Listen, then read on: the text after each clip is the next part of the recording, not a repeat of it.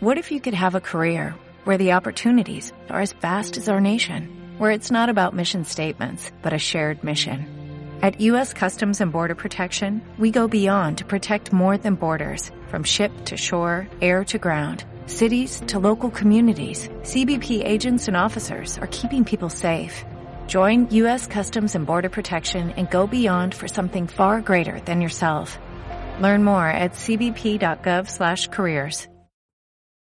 Si yo tuviera un hijo, le pondría un nombre provisional, Nimali, que en suajili significa se pertenece. El día de su cuarto cumpleaños iríamos a saltar en las camas elásticas hasta quedarnos acostados en ellas mientras otros saltan y después iríamos a solicitar su cambio de nombre, el que él quisiera. ¿Cómo quieres llamarte? Elsa. Hola Elsa, bienvenida. Si yo tuviera un hijo y me preguntara si Dios existe, te diría que si Él necesita que exista, existe, que yo no lo necesito y por eso para mí no existe. Luego le daría un abrazo y le diría que eso es lo único que yo necesito. Si yo tuviera un hijo, haría con él los contradeberes, contestando preguntas con lo primero que se nos pasara por la cabeza y luego buscaríamos juntos las respuestas que otros han dado y que quieren que él dé en clase. Tendríamos una libreta con nuestras respuestas. ¿Cuál es la propiedad conmutativa? Es la propiedad que tienen los mutantes de conmover al resto de personas que no tienen poderes. y nos reiríamos hasta que el mundo desapareciera por completo. Si yo tuviera un hijo y quisiera ir al zoo, iría una vez con él. Ese fin de semana no saldríamos de casa. El domingo por la noche le diría que así se sienten los animales en el zoo. Si yo tuviera un hijo y me muriera, porque los padres se mueren, Intentaría haberle hecho sentir que lo único que necesita para estar vivo es aire, agua y mandarinas, y que con aire, agua y mandarinas se puede seguir amando. Si yo tuviera un hijo y se me muriera, porque los hijos también se mueren, me haría maestro para repartir todo lo que se me quedó, o viajaría, o escribiría mil historias con su nombre implícito, o me tumbaría de nuevo en una cama elástica a mirar las estrellas haría de su tumba un nido de luciérnagas. Y si al final los dos conseguimos tener arrugas y canas en el mismo espacio y en el mismo tiempo, le miraría y diría, lo conseguimos. A pesar de las armas, a pesar del cáncer, a pesar del desamor, a pesar de los enfados, a pesar de la depresión, a pesar de todo, lo conseguimos, Nimali. Yo te hice existir y tú me viste. Bienvenidos al podcast de Ecología Caselínica, un podcast para despertar tu fuerza, sabiduría interior.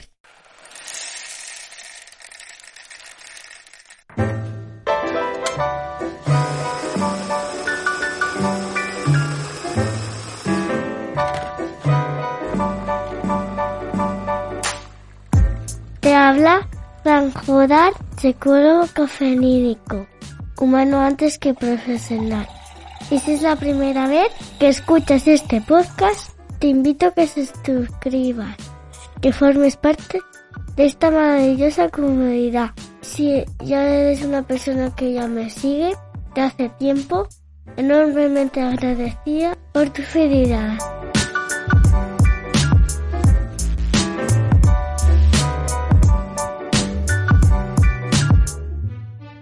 Pues ya habéis escuchado a Julia, esta maravillosa presentadora que ha dado paso al programa de manera maravillosa. Que muchas gracias Julia por tu colaboración y no podía tener mejor colaboradora para abordar esta temática.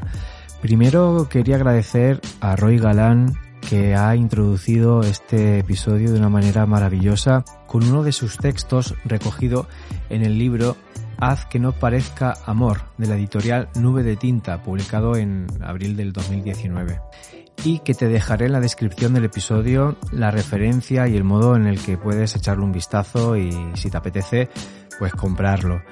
Y mm, le pedí especialmente a Roy que grabara para Psicología Cafeínica este maravilloso texto que a mí me impregnó, me emocionó, me conmovió me llenó de lágrimas y que me inspiró muchísimo. Y dio la casualidad que un poco antes a que viese el texto de Roy, estaba preparando este episodio, un episodio que me ha llevado bastante tiempo pues bueno, diseñarlo o prepararlo y dotarle de ciertos contenidos o reflexiones para que pudiese quedar un poco más completo. Así que me hacía muchísima ilusión que Roy formase parte de este episodio con esta maravillosa reflexión y también mm, completaré este episodio, estas reflexiones en torno a la paternidad, en torno a los hombres que cuidamos, hombres que cuidamos no solamente hijas, hijos o hijes, sino hombres que cuidamos en general, porque las reflexiones que aquí voy a tratar de mm, eh, explicar o compartir contigo, pues son reflexiones que podrían em, poder extrapolarse a cualquier persona a la que cuidamos, cualquier persona con la que establezcamos un vínculo. Entonces, eh, espero que este episodio te aporte algunas reflexiones útiles, como siempre. Sé que mm, este tipo de episodios tienen una fuerte carga ideológica. Yo lo hago además eh, con toda la voluntad esta es mi manera de ver el mundo, este, esta es mi manera de sentirlo, esta es la manera que yo he encontrado que es útil. Entendería que para otra persona lo que aquí puedo mm, exponer pues no se corresponde con su manera de entender el mundo. Eh, si te apetece acompañarme en esta vivencia, si te apetece acompañarme en esta manera de entender los cuidados, el amor, el cariño y la relación con las personas a las que cuidamos desde el punto de vista de la masculinidad, yo estaré encantado y que además pues lo hagas de una manera ah, flexible y con apertura para ver qué podemos sacar en claro.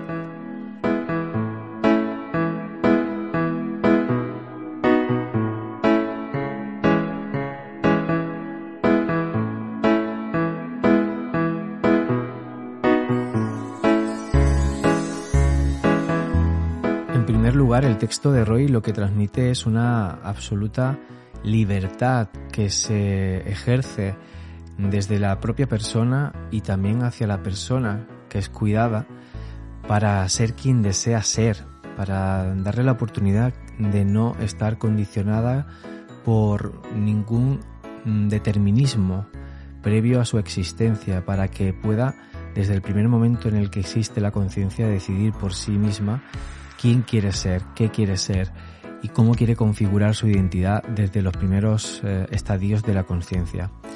Luego, em, Roy manifiesta un absoluto respeto por las creencias o la ideología que la otra persona quiera tener. Solamente dice que necesita un abrazo, eso es lo único que yo necesito, eh, manifestando una apertura radical a la libertad increíble y necesaria para que cualquier ser humano pueda conocer el mundo y explorarlo desde la propia individualidad. Además aborda la educación con amor, con curiosidad, sin perder el, el, espíritu de niño que debemos tener ¿no? a la hora de abordar los aprendizajes que las instituciones educativas donde nos socializamos debe tener. Hay un amor incondicional que es la fuente de la que nos nutrimos como personas, los seres humanos, cuando mm, eh, necesitamos de otro ser humano, de otra persona. Habla de la muerte de forma natural y también de forma natural como puede ser una muerte trágica, inesperada y que no forme parte de nuestras expectativas, pero lo hace de forma natural. Habla de la adversidad que nos podemos encontrar en nuestro camino como personas y habla también de la suerte, de la suerte que es poder existir y convivir y tenerse y em, poder vivir el máximo tiempo posible como una suerte, como un privilegio, como un lujo.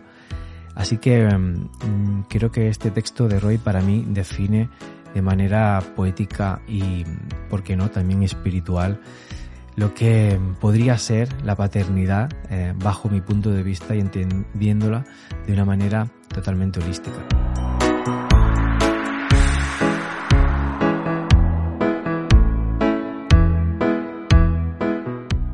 Y ahora me gustaría hablarte de la última lectura que hice relacionada con este tema, con la masculinidad y la paternidad desde un punto de vista feminista, que es lo que yo quería transmitir en este episodio.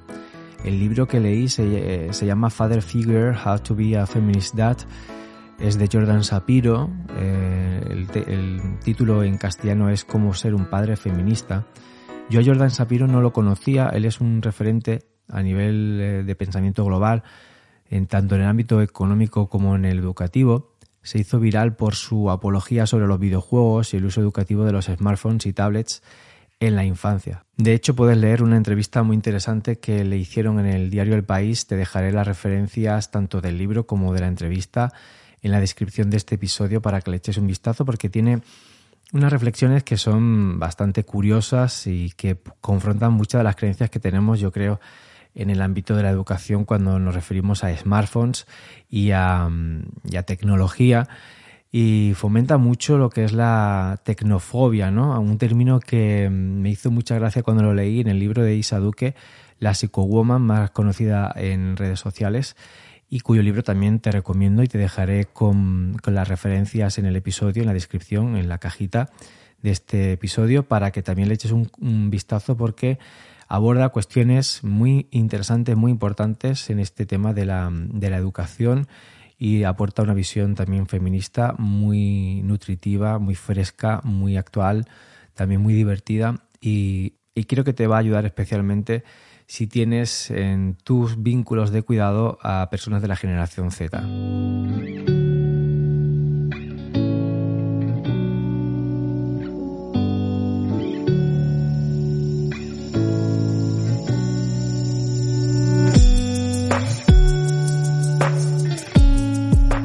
Una de las primeras ideas que me llamó la atención del libro es que pone de manifiesto que si bien por un lado la familia está cambiando y que además eh, en esta concepción de familia que vamos teniendo es como que los padres vamos teniendo la necesidad de criar a nuestros hijos como de una manera más avanzada, más moderna y curiosamente pues esto nos hace como mm, ir al pasado y recuperar estilos de crianza que son como primitivos, nos gusta todo aquello como que sea biológico, orgánico y que proceda mm, de pautas ancestrales, ¿no? De, de nuestra especie.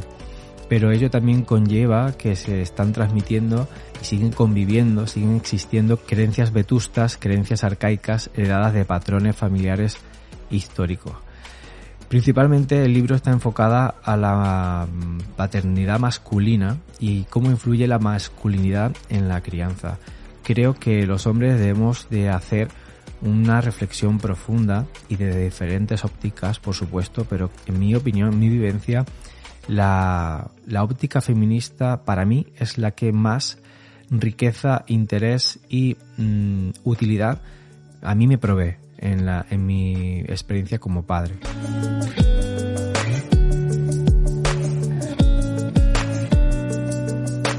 Otra idea que también me gustó mucho desde la introducción es que em, él, Jordan Sapiro, introduce que la figura paterna no es solamente un padre biológico, sino que tú eres una figura paterna en el momento en el que te conviertes en el responsable de una niña, de un niño, de una niña. Entonces, esto se aplica mucho ¿no? para las figuras masculinas que se incorporan ya a un núcleo familiar formado donde existen eh, niñas, niños pequeños y no saben muy bien cómo encajar, ¿no? Porque a veces se mm, erigen como si fuesen un padre biológico, otras veces quieren adoptar un rol diferente pero no encuentran bien bien qué tipo de rol ah, habrían de ejercer o cómo concebirlo. Así que me, me parece muy interesante esta concepción que da Jordan de que tú eres una figura paterna en el momento en el que te conviertes en el responsable de un niño, de una niña y de su cuidado. Así que como hombre tenemos que tener mucho cuidado a la hora de mm, definir nuestro modelo educativo y tener mucho cuidado de que precisamente nuestras decisiones no fomenten ni perpetúen la discriminación en base al género. Eh, hay gente, hay hombres que directamente pues quieren dar una educación conservadora y, y bueno, quieren proporcionar la misma eh, educación que han recibido, otros hombres son un poco más receptivos a formas de entender la educación desde una perspectiva feminista, aunque pueden tener algunas reticencias. Así que especialmente este podcast está dirigido a esos hombres que quieren vivir la paternidad con una perspectiva feminista y que están abiertos a lo que el feminismo les puede aportar en cuanto a la forma de entender y ejercer la paternidad. Un concepto troncal en, en, el libro es el de la crianza sensible, el de ser un padre sensible, ejercer una paternidad sensible. Y para ello es imprescindible contrarrestar lo que históricamente hemos vivido en la paternidad masculina, que es la autoridad patriarcal narcisista. Y Jordan define esta identidad paterna, la autoridad patriarcal narcisista, del siguiente modo. Creencia generalmente aceptada de que los padres tienen derecho a determinar la realidad que repercute en quienes le rodean, la vida del padre es la originaria, la que escribe la historia y la que formula la verdad.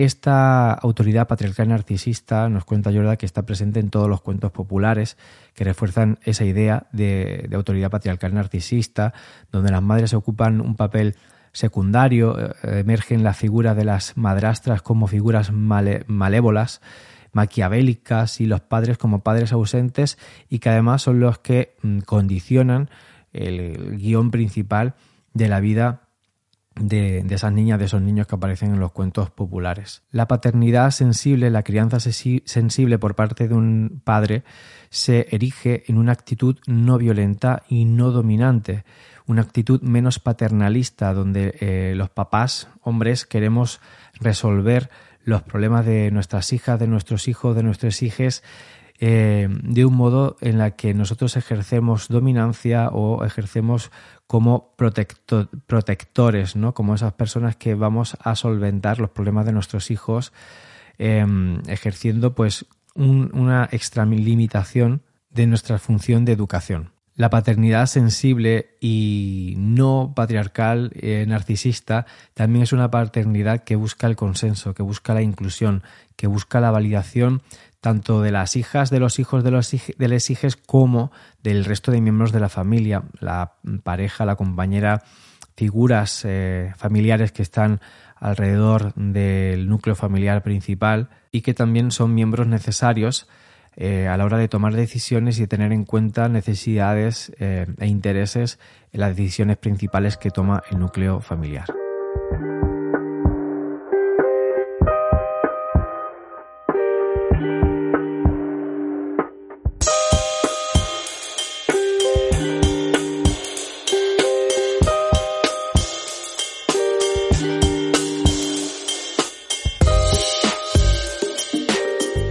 Subrayé especialmente en el libro una parte en la que habla que la masculinidad clásica, esa masculinidad basada en la autoridad patriarcal narcisista, em, es reticente a esta evolución, a este cambio eh, de la paternidad sensible, de la crianza sensible, porque este tipo de masculinidad queda despojada de poder.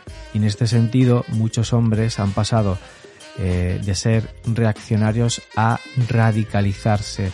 Esta amenaza a, la posesión de poder, a esta autoridad clásica y conservadora que siempre se ha ido transmitiendo de generación en generación, hace saltar las alarmas del, hombre que se identifica con una masculinidad frágil, una, masculinidad basada en la dominancia, en el, en el poder. Y entonces no solamente rechaza esta masculinidad sensible, esta masculinidad feminista, sino que em, se posiciona ideológicamente en contra y se radicaliza.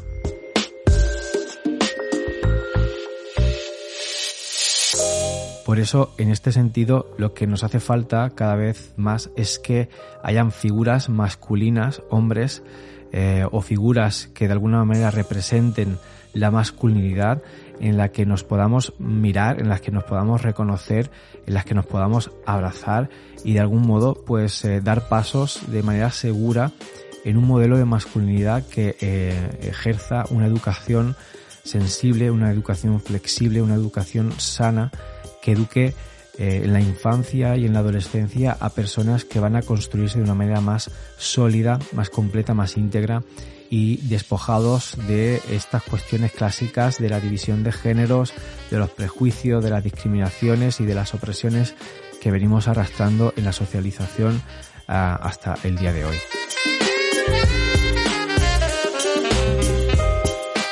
Otra idea troncal es la necesidad de despojarnos de ideas sexistas sobre la educación. Muchísimas narrativas acerca de la educación están basadas en el determinismo biológico, es decir, el sexo biológico con el que nace un bebé eh, crea toda una serie de expectativas culturales sobre el género, sobre la identidad que ese bebé va a adquirir a raíz de, ese, de esa asignación biológica del sexo que va transmitiéndose por la socialización. Y algo que me gustó mucho leer en el libro es que los roles de género binarios eh, que, se han, em, que hemos conocido y conocemos hasta la actualidad, hombre-mujer, no vienen tradicionalmente como nosotros nos pensamos establecidos de, épocas eh, remotas y, de siglos eh, históricos, como si los Homo sapiens desde el, origen de, nuestra especie eh, ya estuviese esto determinado así, sino que Jordan Shapiro habla que hay evidencias de que estos roles de género binarios se han implementado especialmente en los albores del capitalismo, porque la división por géneros del trabajo tenía una utilidad. Él dice lo siguiente, en el mundo preindustrial la comida era demasiado escasa como para permitirse el lujo de tener a la mitad de la población en casa para cuidar de la choza. Todas las personas tenían que proveer, cazando, recolectando, labrando, haciendo fuera lo que fuera. Sí, a menudo los padres se iban a la guerra, dejando a mamá sola para desempeñar ambos roles, pero no fue hasta el siglo XIX que en el entorno laboral se convirtió en un sitio predominantemente masculino un entorno homosocial. Así es como lo llama Michael Kimmel, uno de los más reconocidos sociólogos especializados en estudios de la masculinidad. Un mundo exclusivo para los hombres, donde se enfrenta a otros hombres. Kimmel habla de cómo el entorno laboral masculino pasó a ser desapegado, racional y competitivo, porque el hogar femenino era considerado altruista, compasivo y amoroso. La autosuficiencia les iba bien a los hombres porque las mujeres se encargaban de la subordinación y la obligación. Escribe esto la historiadora Stephanie Kons. Esto exigía que tanto hombres como mujeres se especializaran en una serie de conductas, habilidades y sentimientos a costa de la supresión de otros.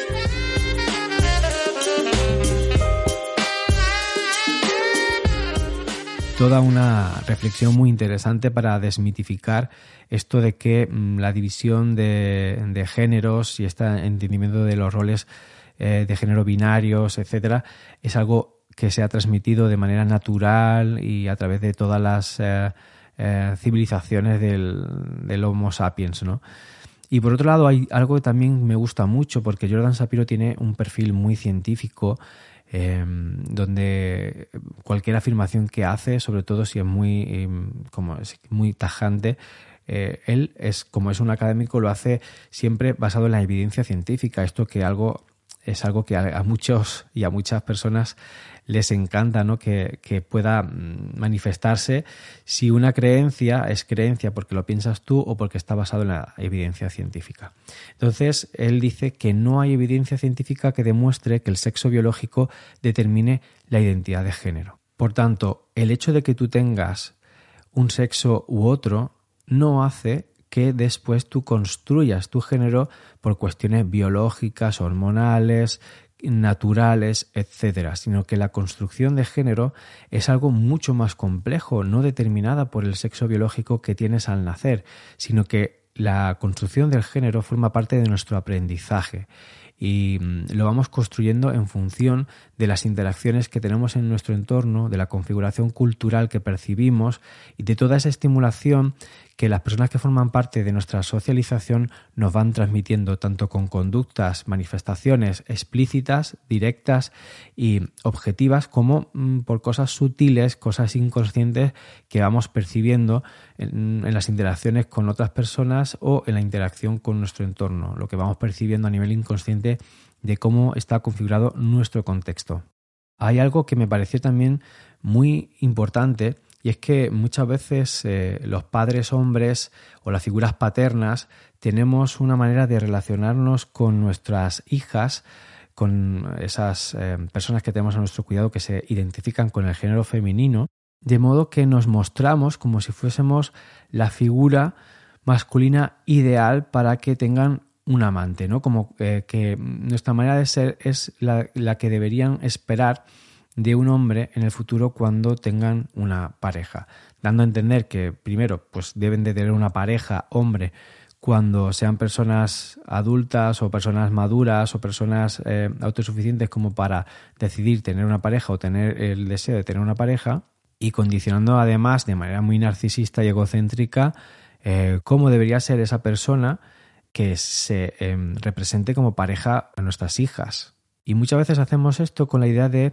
transmitir a nuestras hijas que el hombre eh, que tienen que mm, esperar como pareja debe de respetarla, debe de otorgarle dignidad.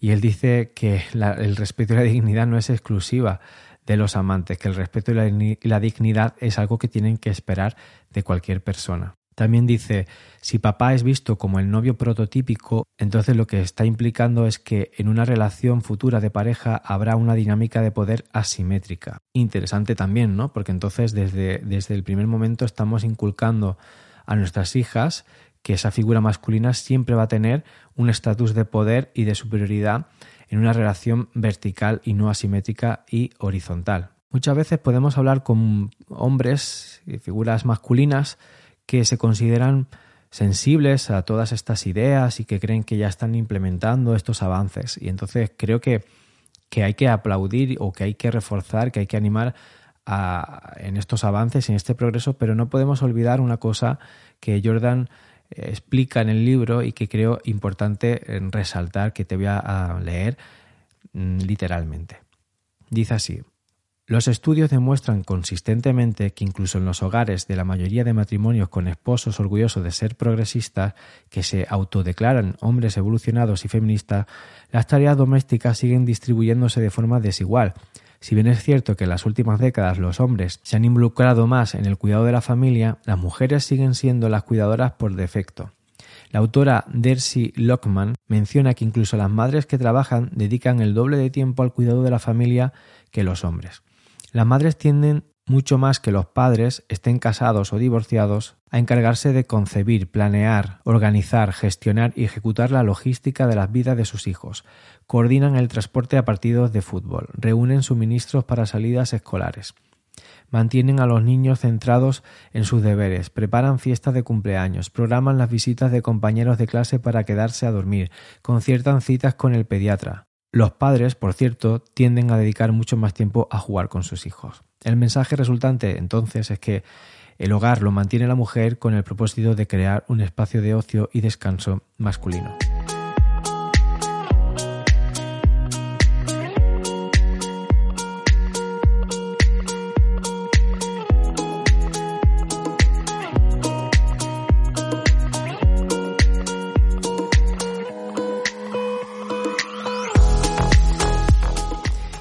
Yo creo que debemos de ser capaces de reconocer que esto es una realidad, pero no mm, hacerlo desde el rencor o desde la excesiva culpa, ¿no? Creo que mm, hay que hacerlo con conciencia, acogiendo esto con amabilidad, es, es, una realidad. Creo que los hombres debemos de caminar a un horizonte donde esto mm, eh, se equilibre y se eliminen las diferencias, pero debemos hacerlo también desde un punto de vista amable, eh, compasivo, entendiendo que no por reconocer que esto sucede tenemos que asumir eh, el, el, peso, la losa de un castigo moral o de una inferioridad moral, sino que debemos de, creo que, abrazarlo desde la conciencia, desde el amor, desde la, desde la compasión y entender que es una necesidad que nosotros tenemos como personas eh, más en nuestra vida que la paternidad eh, esté de forma equilibrada. Y aunque no podamos conseguir un equilibrio total en todas las esferas o todas las áreas empecemos por aquellas áreas que nos resulta más sencillo. A mí me encanta estar en contacto con esta serie de reflexiones porque me doy cuenta en el día a día de que siempre puedo hacer alguna mejora para avanzar y progresar en esa ideal eh, igualdad, en ese deseado equilibrio que me encantaría poder conseguir en mi familia. Soy consciente de que no lo consigo eh, ni siquiera acercándome al 50% y que hay muchos desequilibrios, pero al menos en mi conciencia, en mi voluntad, en mi interés está en acercarme a esa idílica em, eh, equidad, igualdad pues como un acto de responsabilidad, como un acto de amor y además con mucha motivación porque me, me, parece que es bello que los seres humanos consigamos una sociedad mejor de diferentes formas y esta es una de las maneras más bellas y más radicales que me parecen de conseguir un mundo mejor.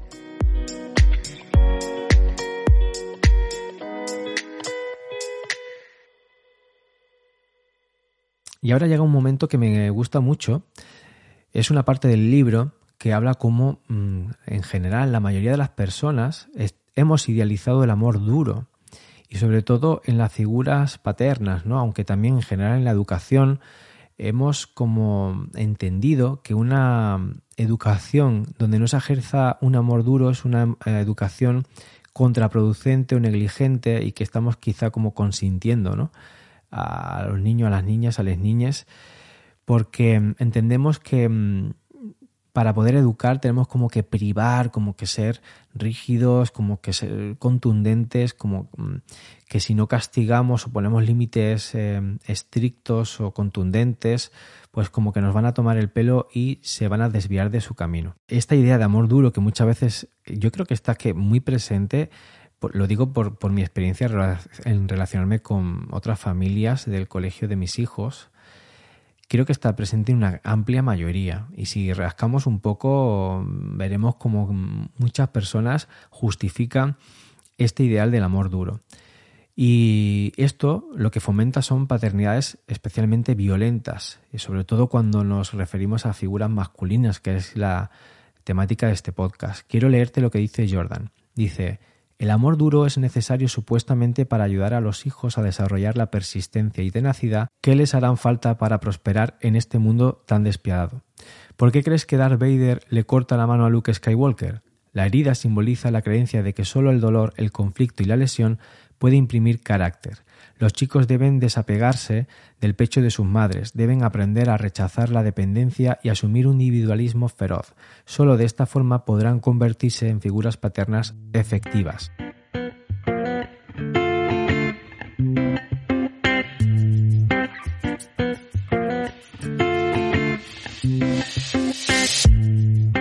En el libro Jordan Sapiro nos invita a redefinir el concepto de autoridad de autoridad masculina entendiendo la autoridad como responsabilidad. La autoridad eh, lo que refleja es poder, la responsabilidad lo que debe, lo que refleja es deber. Yo creo que es muy común haber eh, escuchado eso de que en mi época, mira, a mí me trataron así, a mí me educaron así, mira, no me ha ido tan mal, ¿no?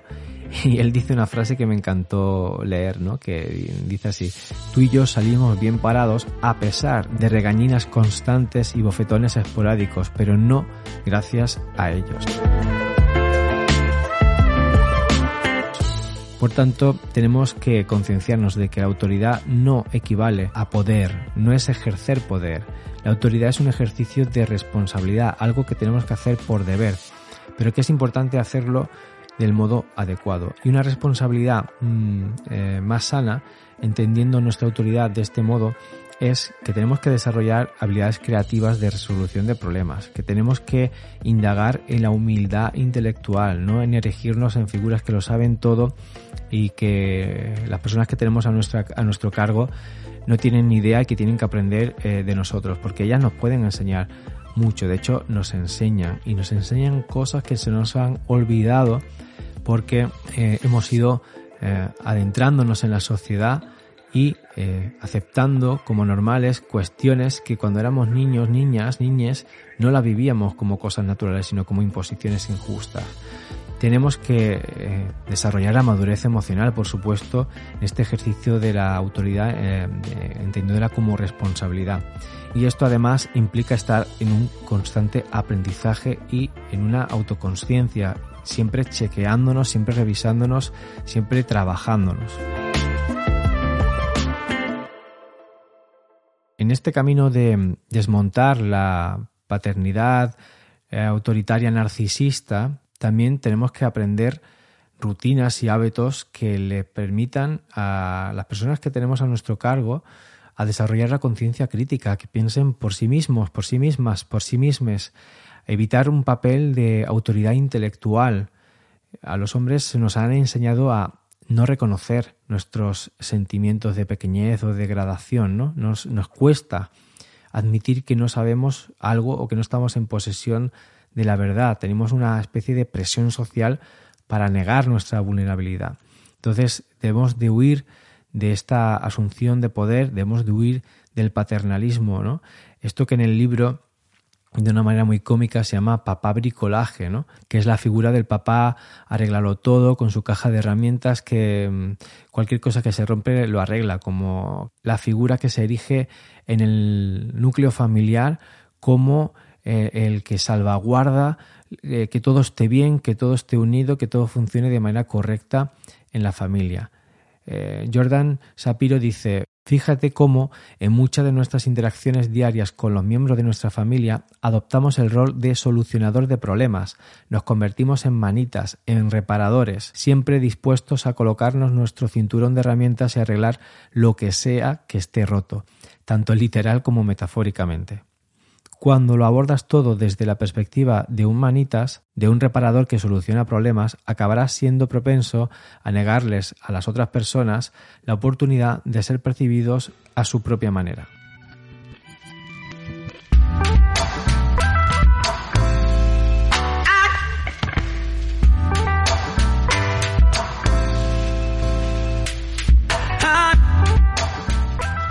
También debemos los hombres revisar todo el tema del lenguaje que tenemos con lo que Jordan llama el broísmo, ¿no? Este lenguaje de complicidad masculina que implica complicidad, colegueo, unión, formar parte de una hermandad, ¿no?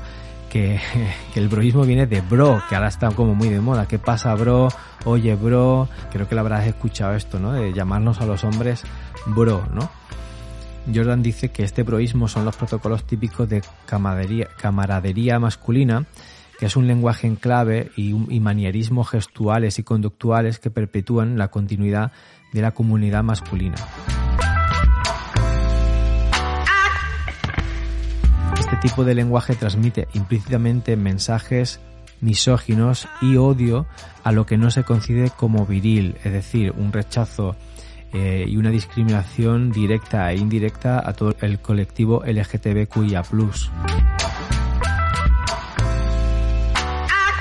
También mm, no ayuda en nada en este sentido lo que se conocen como las noches de chicas, ¿no? Esa camaradería basada en el género femenino y todo lo que implica pues em, socializar rituales de camaradería exclusivos del género femenino.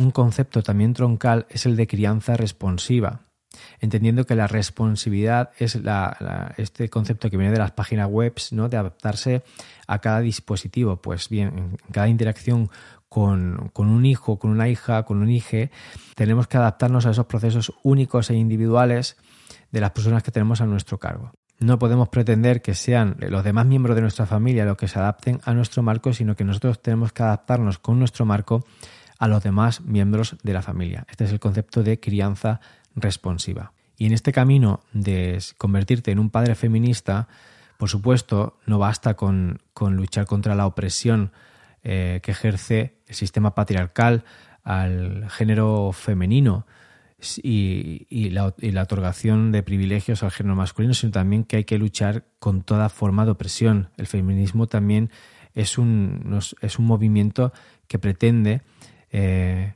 acabar con todos los sistemas opresivos hacia las personas. En este sentido, quería introducir el concepto de capitalismo extractivista que me descubrió Isa Duque, la psicowoman, y que mm, voy a pasar a mm, leerte esta definición de este concepto de manos de Horacio Machado Araoz, autor del libro Potosí, el origen. Dice así, el extractivismo es un rasgo estructural del capitalismo como sistema de acumulación mundial. Para que se produzca esa acumulación es necesario que haya zonas de sacrificio coloniales que provean los subsidios ecológicos de ese consumo desigual del mundo. Así que ahí queda otra propuesta de desarrollo personal y de, movernos también como sociedad hacia un mundo más igual, más justo, más equilibrado. Y ya hacia el final del libro, Jordan Sapiro dice algo muy divertido y muy inteligente. Eh, y lo dice del siguiente modo, ya que los padres somos personas que tenemos privilegios por el mero hecho de ser hombres, nos invita a ejercer ese poder de maneras feministas. Y dice así, me es imposible evitar el privilegio que la sociedad concede a las figuras paternas. Pretender lo contrario me haría cómplice. Los padres gozamos de privilegios. Hay mucho poder en el hecho de ser padre. Queridos padres, os lo ruego, ejercer ese poder de maneras feministas.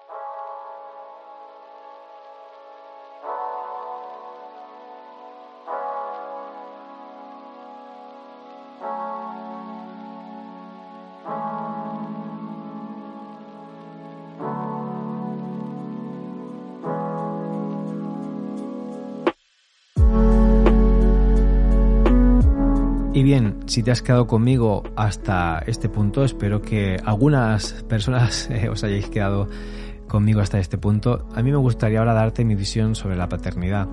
Yo he vivido esta diferenciación de, de géneros ¿no? que hacemos inconscientemente, incluso siendo personas muy concienciadas, pues a la hora de tratar a mis hijos, yo tengo una hija y un hijo.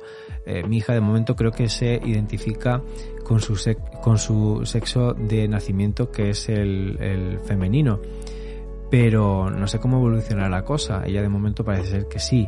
Mi hijo de momento es demasiado pequeño como para poder manifestar su identidad.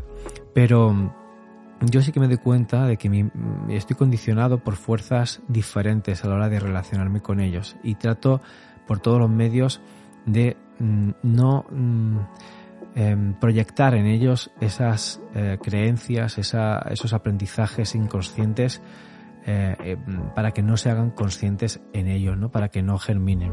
Pero me doy cuenta, por ejemplo, hacia mi hijo, pues yo siento muchas veces enormes miedos, enormes inseguridades eh, que atañen a su identidad, a su proceso de socialización para construir una masculinidad que encaje, una masculinidad que no le haga ser víctima de violencia. E inconscientemente esto lo llevo y me doy cuenta que tengo como una especie de expectativas, de, de inquietudes para que vaya por algún lado concreto, ¿no? que es esa socialización patriarcal, pero por otro lado, pues tengo mi conciencia feminista y mis valores feministas y espero mmm, que esto a él le, proteja y le permita desarrollarse como él quiera en el futuro. Como decía el texto de Roy, que elija cómo se quiera llamar, quién quiere ser y que los dos descubramos el mundo juntos, pero sobre todo el mundo que él quiera ah, entender, que él quiera abrazar. Soy consciente mm, de que poseo enormes carencias eh, en mi identidad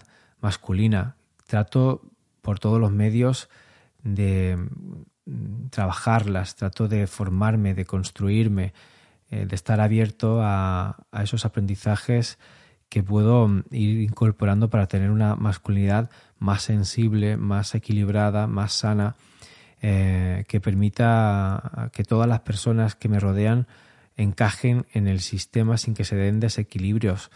Y además trato de hacerlo de un modo más motivador, más sensible, más eh, motivante eh, trato de, poder mm, difundir esto entre las personas que me rodean para que también pues eh, se sientan motivadas ¿no? a curiosear y a, querer desarrollar un poquito más esto en sus vidas, entendiendo que el perfeccionismo es algo inútil, que no vamos a, no vamos a desarrollar una identidad masculina feminista perfecta, pero al menos esa voluntad de llegar a, ahí y esa intención de poder eh, construir una identidad masculina que que sea funcional, que permita que las personas eh, que, están a nuestro cuidado pues eh, puedan seguirnos y tomar el relevo y hacerlo mejor que nosotros, pues yo con eso me quedaría tranquilo.